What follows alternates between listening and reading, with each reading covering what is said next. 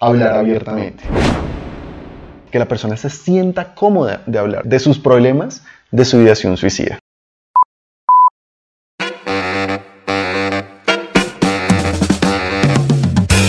Estás escuchando el podcast Entre Expertos del Bienestar. Entre Expertos del Bienestar. Con Camila Vera. Un podcast de Famisanar, la EPS número uno en Bogotá y Cundinamarca.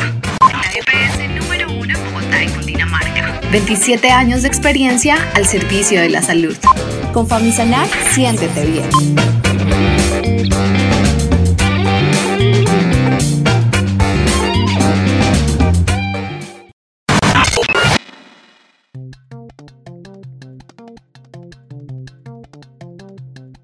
¿Cómo prevenir el suicidio? ¿Es esto posible? Hoy lo descubriremos en el desarrollo de nuestro segundo capítulo de la serie Suicidio. Soy Camila Vera, conductora del podcast y les doy la bienvenida. En el episodio anterior conversamos sobre qué es el suicidio, las causas y cuáles son los factores de riesgo. Hoy continuamos la conversación con el doctor Martín González, especialista en psicología clínica y de la salud. Doctor Martín, bienvenido. Muchas gracias por la invitación. Doctor Martín, de acuerdo con el reporte actual de medicina legal, la mayoría de los suicidios se dan en la población joven y adulta joven, como bien usted lo decía en nuestro capítulo anterior. ¿Cuáles son esas señales de advertencia de una persona que se va a suicidar? Son muy pocas porque hay mucha pues, variación con respecto, o sea, señales visibles pueden cambiar mucho de persona en persona, pero las mejores son como las, los factores de riesgo que hablábamos la vez pasada, ¿no? El, la presencia de factores de riesgo. Sentirse solo y estar solo, eh, haberse intentado suicidar antes, situaciones estresantes recientes, haber interactuado con, un, con, una persona cercana que se haya quitado la vida, haber sido diagnosticado por, haber sido diagnosticado por algún trastorno crónico, inquietud motora, problemas para dormir. De pronto podríamos ver si la persona se está mostrando más aislada, si la vemos más distante, más distante emocionalmente, más distante de hablar de sí mismo, de sus problemas. Esos pueden ser como señales de advertencia que uno puede tener presentes. Doctor, si hablamos de lesiones físicas, ¿qué podemos decir? O sea, como yo me doy cuenta que una persona tiene una conducta suicida de pronto al ver algunas lesiones en su cuerpo o no es o no es así y qué temas por ejemplo si hablamos de salud mental en una conversación con una persona cómo yo puedo identificar que tiene ese tipo de conducta es fácil hacerlo es fácil identificarlo pues lo que te digo, si, si, vemos como que mm, está mostrando una inestabilidad emocional importante, ¿no? si la vemos muy desregulada, si la vemos eh, con prof profunda tristeza, alguna respuesta de profunda desesperanza, si en su discurso habla mucho de baja esperanza hacia el futuro, la, la desesperanza es uno de esos factores fuertes que nosotros podemos ver, algún tipo de conducta violenta puede ser, agitación extrema, que la persona se muestre poco comunicativa, que la persona esté poco social. De pronto conductas que asociaríamos un poco con la depresión, que vemos que situaciones que antes disfrutaba la persona ya no las está disfrutando, actividades que han, varias actividades que la persona realizaba antes las está dejando de hacer, que la persona se está como desactivando comportamentalmente. Esas pueden ser señales por las que uno puede estar presente para revisar eso.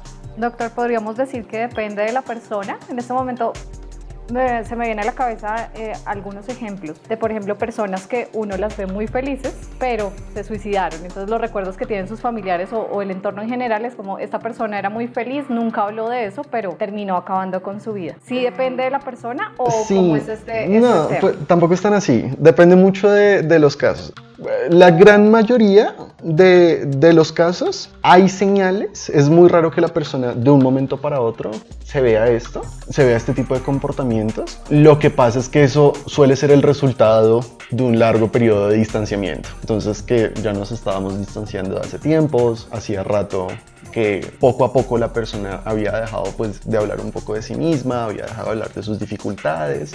También puede ser como una cuestión perceptiva. Si yo soy distante de la persona, yo no me voy a dar cuenta de lo que está pasando que si la tengo más cerca. Cuando yo soy cercano a alguien, yo comienzo como a conectarme mejor con ella y yo comienzo a ver esas cosas más de cerca. Entonces, digamos que más que tener como esas señales, lo, lo más importante ahí es como empezar a construir esa cercanía con la persona. Empezar a construir como esa cercanía de esas personas que podemos pensar que nos preocupan, esas personas que son importantes para nosotros, que eso no, ni siquiera es como para prevenir el suicidio, es algo que en general uno tiene que hacer. Disminuir ese sentimiento de aislamiento acercándose a la gente que uno ama.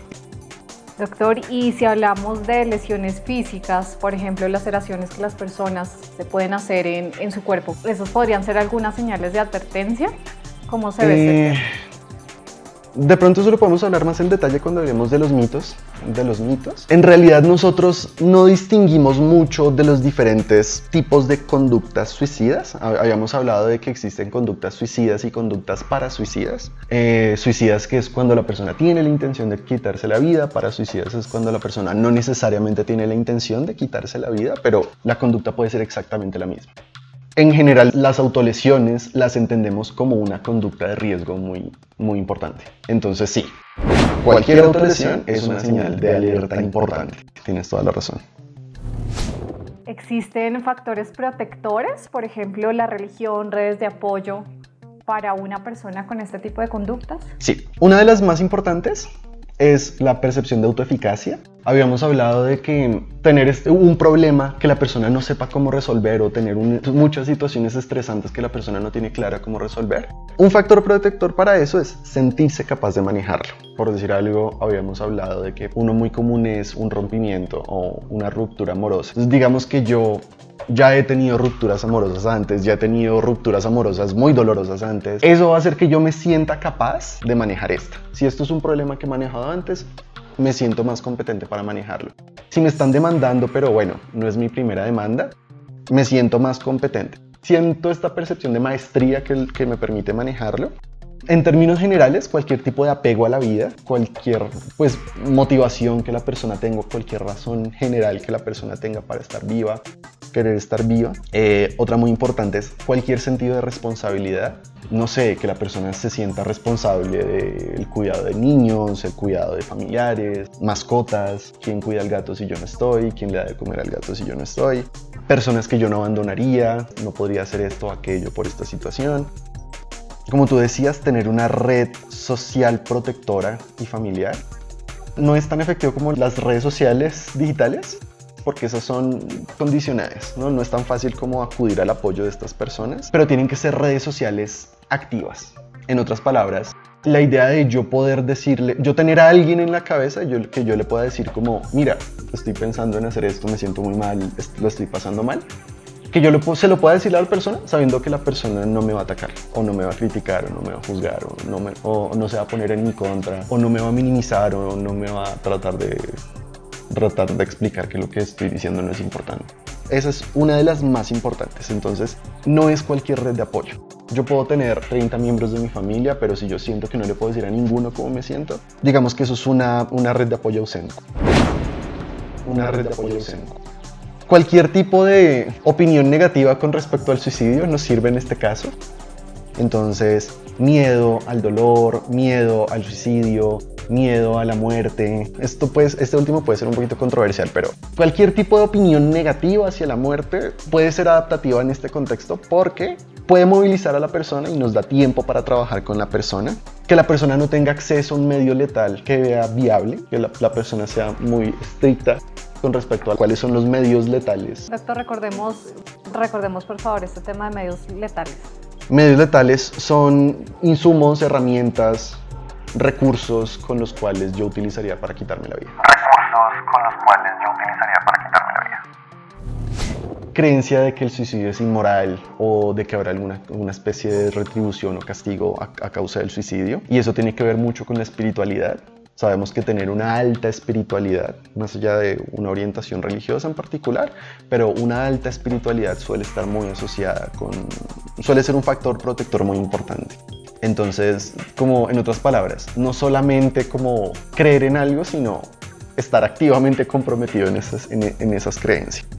Tener un historial de tomar los compromisos en serio, como cuando lo digo lo hago, ese, ese, ese tipo de cosas es un factor protector cuando le pedimos a la persona que se comprometa a hacer todo lo que haga falta para manejar ese riesgo o para construir una vida que valga la pena y que merezca la pena. Ese es un factor protector, que la persona se compromete con sus compromisos y tiene una historia de comprometerse con lo que dice. Y así como lo, lo decíamos la vez anterior, que uno de los factores de riesgo es que la persona subreporte el riesgo. Subreporte el riesgo. Un factor protector es que la persona sobrereporte un poco el riesgo. Entonces, esto es muy contraintuitivo, la gente entiende esto muy mal, usualmente, que es que, que la gente lo diga es muy bueno, es muy útil. Queremos que la gente verbalice su ideación suicida. Eso nos ayuda, porque eso permite activar la red de apoyo. Entonces, las personas que son más propensas de hablar, las personas que son que se sienten seguras de tenerle a alguien a quien contar, que tienen una idea clara de con quién puedo hablar yo, eso ayuda un montón. Bueno, doctor, son muchos los factores protectores y yo creo que en el común de las personas no los conocíamos. Muy importantes sus aportes.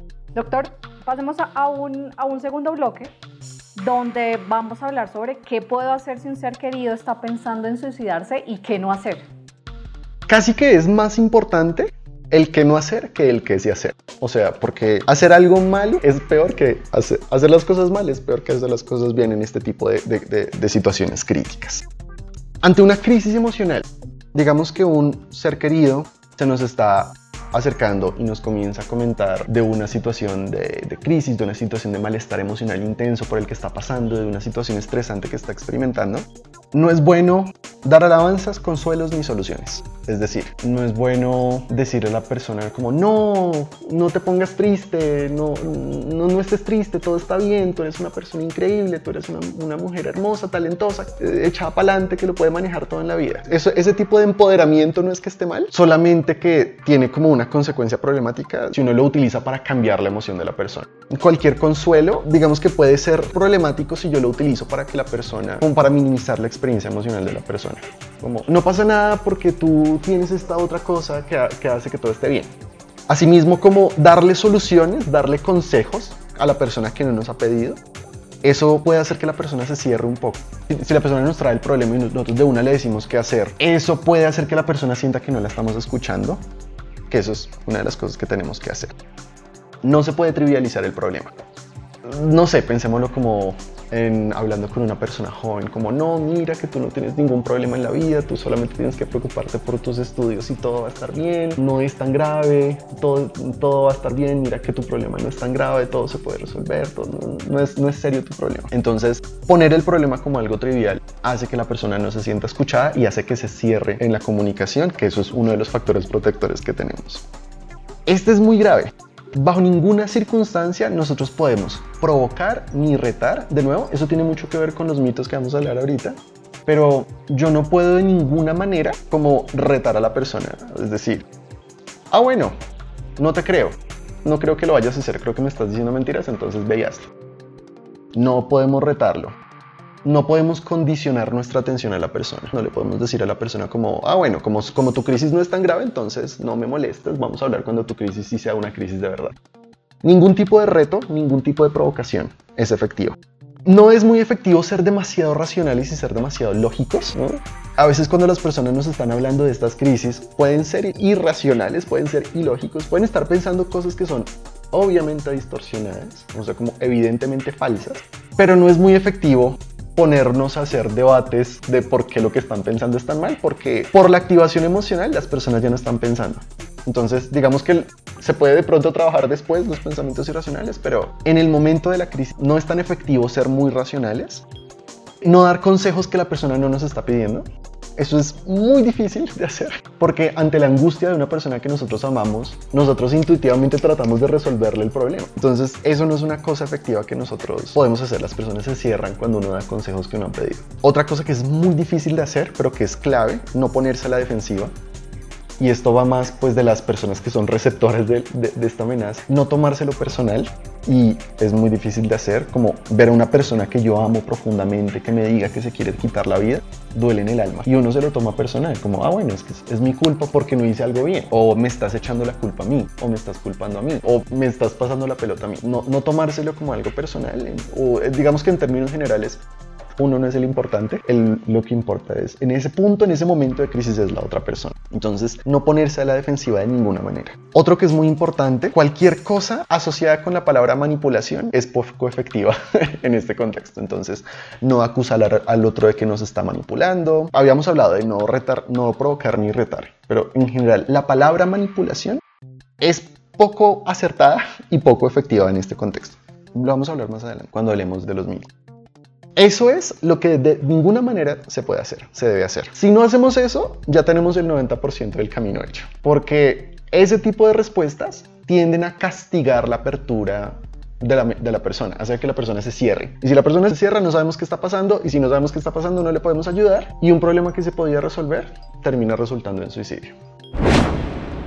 Termina resultando en suicidio.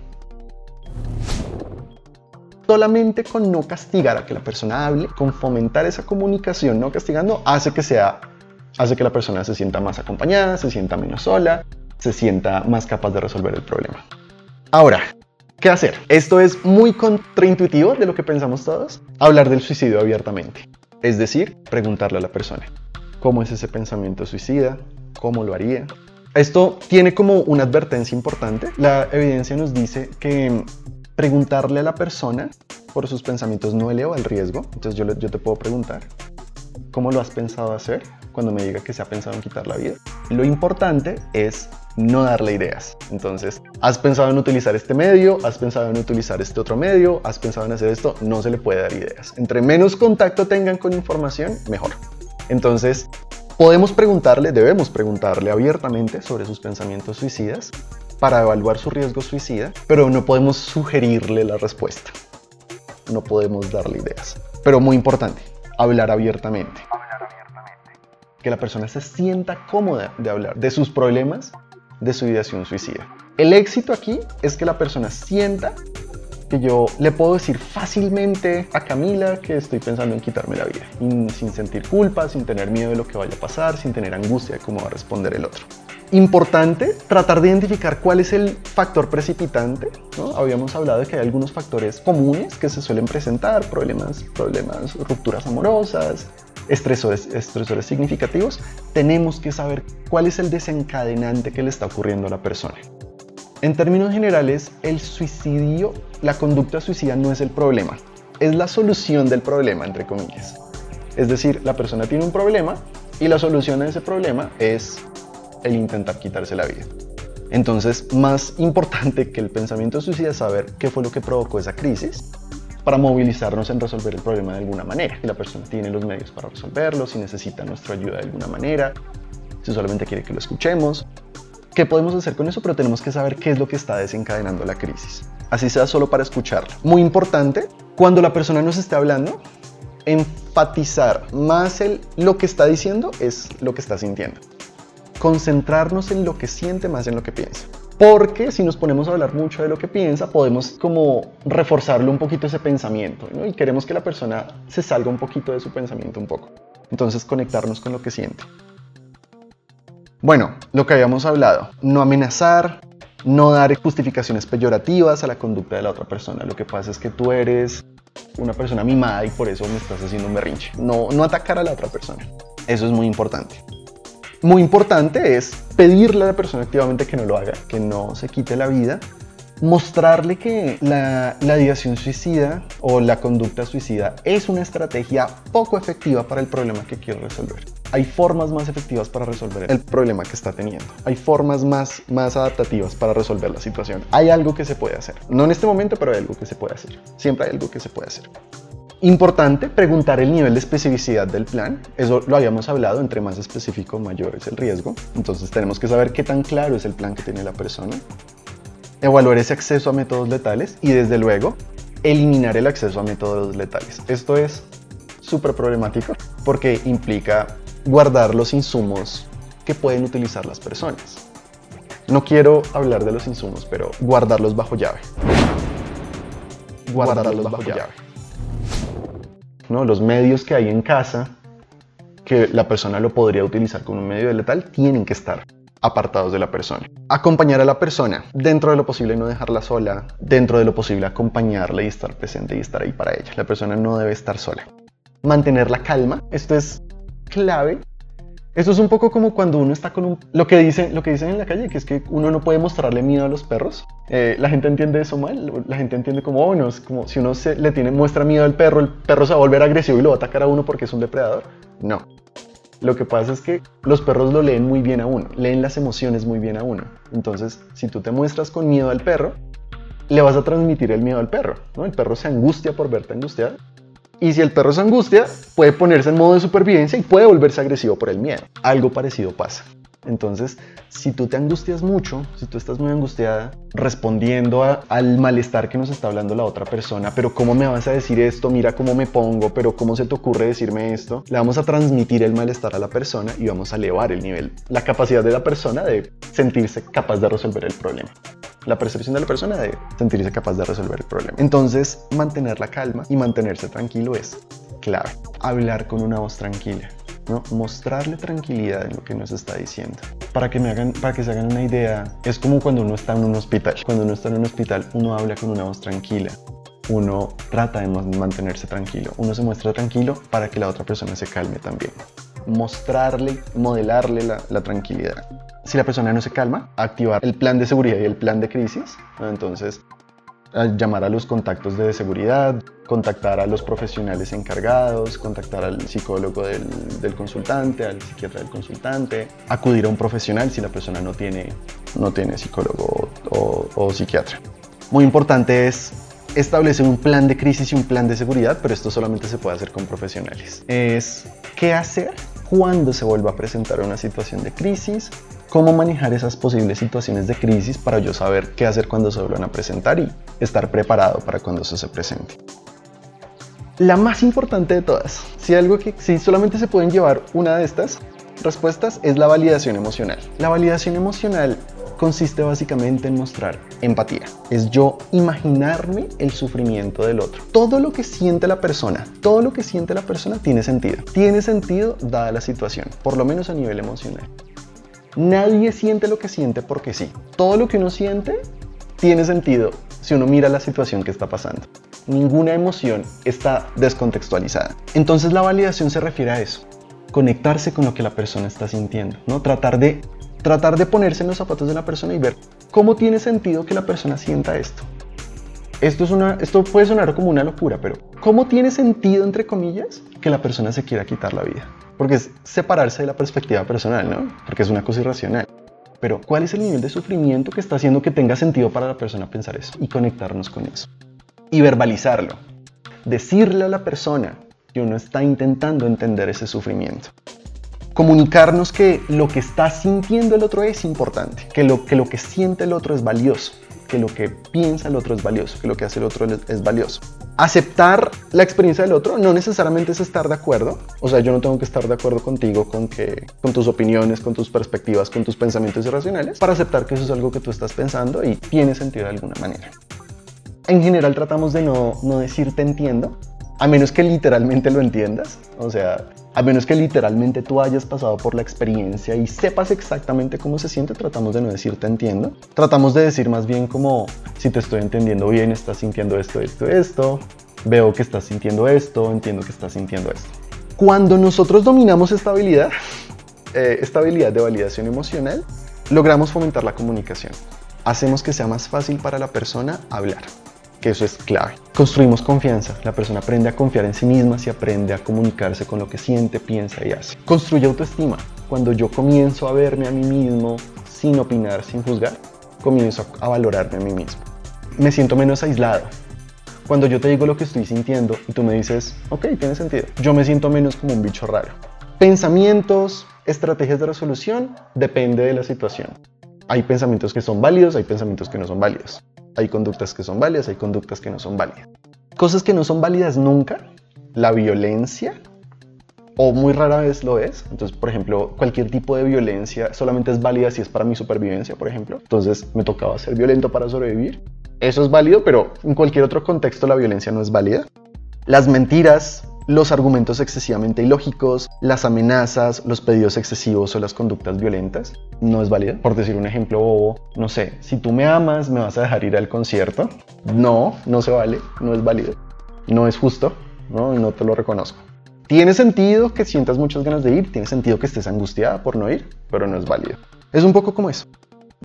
Bueno, qué tema tan interesante y, bueno, como dice el dicho popular, tiene mucha tela por cortar.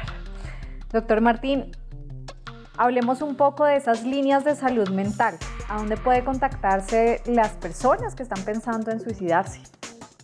La más importante, el 123, la más fácil de recordar. Para cualquier tipo de emergencia médica siempre está esa presente.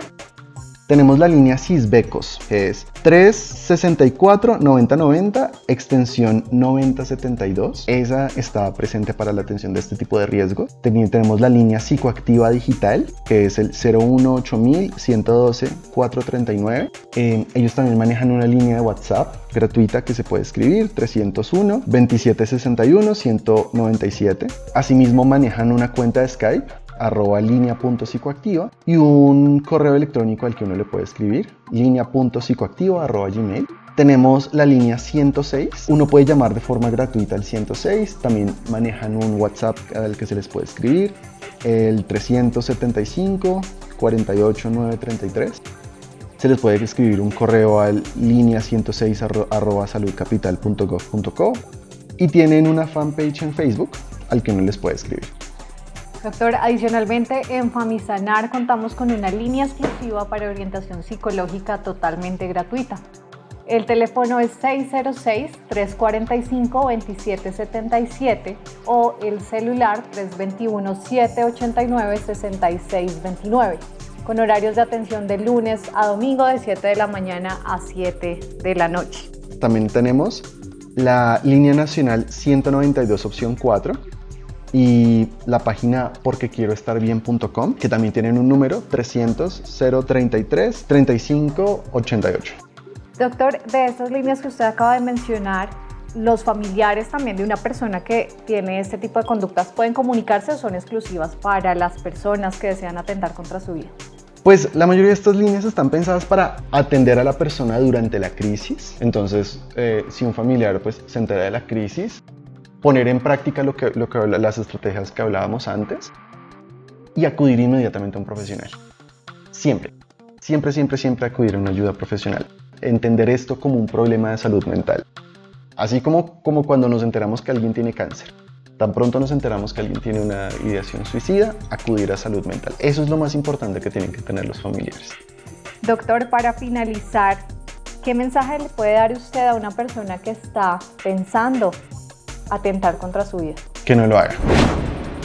Que no, lo, haga. Le puedo decir que sin yo conocer a la persona, sin yo conocer lo que está pasando, sin yo conocer nada del contexto, les puedo garantizar que hay cosas que se pueden hacer. Todavía hay cosas que se pueden manejar. Les puedo garantizar que no han intentado todas las alternativas. No han, no han, no han usado todas las alternativas posibles. Doctora, ¿qué se refiere con todas las alternativas posibles? Todavía hay, hay, hay soluciones, todavía hay estrategias que se pueden manejar, todavía hay cosas que se pueden hacer. Doctor, como siempre fue un placer conversar con usted. Los invitamos a escuchar el tercer capítulo sobre mitos y verdades del suicidio. Soy Camila Vera y hoy los acompañé en conversación con el doctor Martín González, psicólogo especialista en psicología clínica y de la salud. Hasta un próximo episodio.